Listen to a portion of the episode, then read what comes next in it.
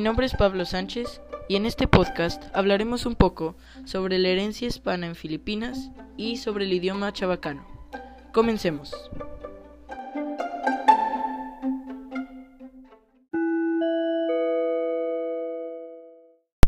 El español en Filipinas y el chabacano.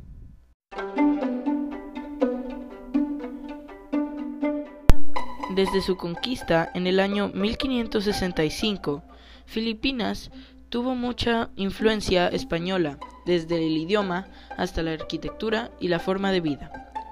Filipinas fue integrada en el virreinato de la Nueva España y por consiguiente adoptó el idioma español, que fue la lengua para asuntos oficiales en el país hasta mediados del siglo XX.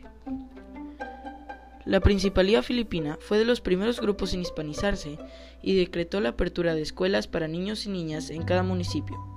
En estas escuelas se enseñaba en español. La Constitución filipina fue escrita en español y la mayoría de la población adulta en ese tiempo hablaba el español y surgieron muchos periódicos en español en esa época.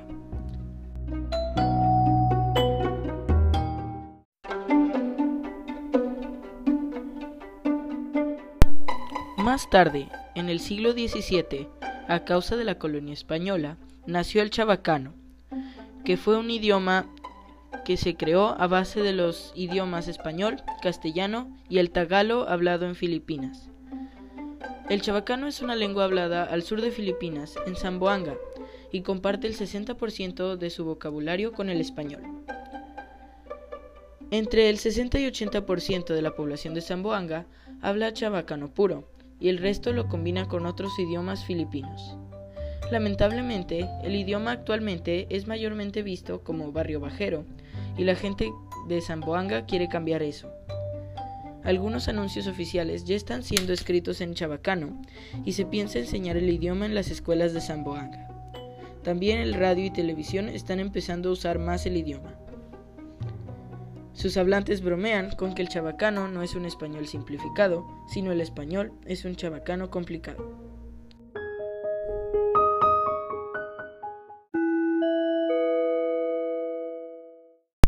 Preguntas de indagación.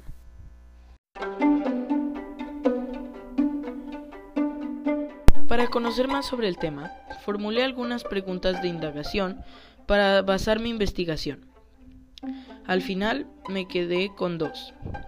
La primera es, ¿qué relación existe entre el chabacano y el nivel de educación de las personas que lo hablan en Zamboanga?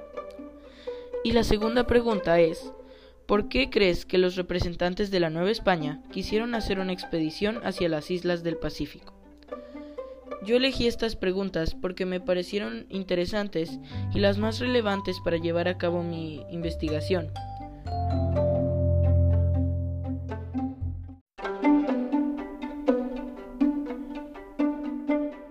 Acerca de la relación entre el chabacano y el nivel de educación de las personas que lo hablan en Zamboanga, esta es la información que encontré. El chabacano se fue perdiendo con el tiempo y fue considerado una lengua mal vista y vulgar como el término en español lo dice. El, idioma al principio era reservado para las clases más bajas y los obreros que mezclaban los idiomas de sus superiores y comandantes españoles con los idiomas nativos, así creando el chabacano. Actualmente se mantuvo el estigma del idioma como barrio bajero y es mal visto en Filipinas. Incluso muchos padres en Filipinas prefieren no educar a sus hijos en chabacano y enseñarles en inglés, que consideran más internacional, o en tagalo, que es el idioma oficial. Lo bueno es que actualmente se está haciendo un cambio para que la gente se enorgullezca de su idioma, y se está creando un alfabeto para educar a los niños, y se planea también crear una ortografía y diccionario oficial junto con crear noticias y periódicos en Chabacano también.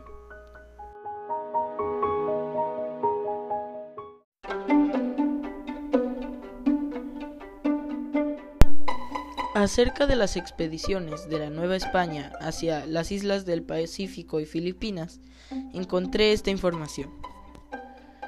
Pues, en primer lugar, se buscaba expandir el territorio y conquistar las islas del Pacífico, se mandaron a varios exploradores para su conquista y en 1571 Miguel López de Legazpi y el fraile Andrés de Urdaneta fundaron la ciudad de Manila, así marcando la principal ruta de comercio entre Filipinas y la Nueva España.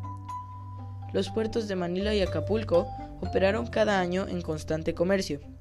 Este fue después el mayor propósito de su colonización, ya que fue uno de los puntos principales de intercambio entre Asia y América, por el cual, por plata mexicana, se lograron obtener telas, sedas, especias y joyas que llegaban a Nueva España y a su vez en ocasiones partían desde Veracruz hasta España y otras partes de Europa.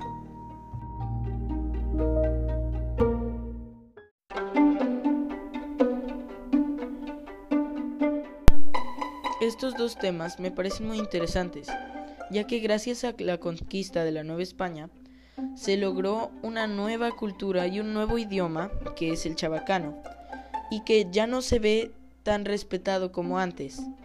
Yo digo que esto no debería ser así y que los ciudadanos de Zamboanga deberían enorgullecerse más de su cultura y de su idioma y qué bueno que estén haciendo una lucha por mantenerlo y no dejarle el estigma de barrio bajero.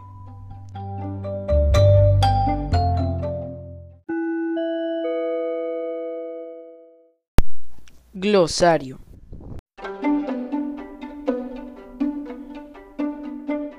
Ahora llega el momento del glosario del podcast. Y hoy hay cinco palabras. Chabacano.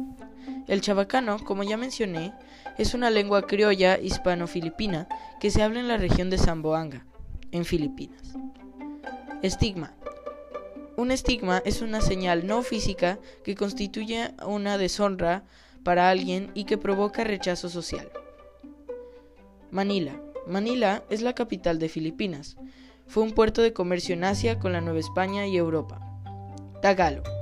El tagalo es una lengua hablada mayoritariamente en Filipinas y es su idioma oficial. Es autóctono de las partes centrales y sur de la isla de Luzón, donde se encuentra su capital, Manila. Y por último, Zamboanga. Zamboanga es una ciudad filipina donde se habla el chabacano. Fue fundada en 1635 como fortaleza contra los moros.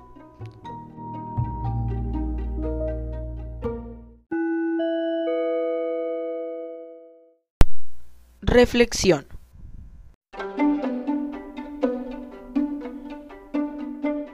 Ahora es momento de indagar un poco sobre mi proceso de investigación. Yo considero que mis preguntas de investigación fueron claras y me ayudaron a indagar mejor sobre lo que tenía dudas acerca del tema. Mis fuentes me parecieron útiles y ahí encontré mucha información viable para responder a mis preguntas. Existieron algunas similitudes en la información de las fuentes, pero no todo era lo mismo, y ambos tenían distintas opiniones y puntos de vista. Comprobé que ambas fuentes fueran coherentes con su información y revisé que fueran relativamente actualizadas y de acuerdo al tema para saber que fueran confiables.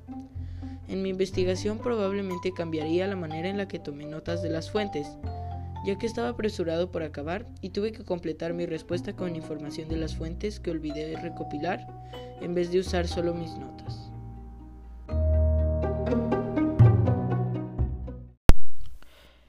Muchas gracias por escuchar este podcast. Espero que haya sido de su agrado.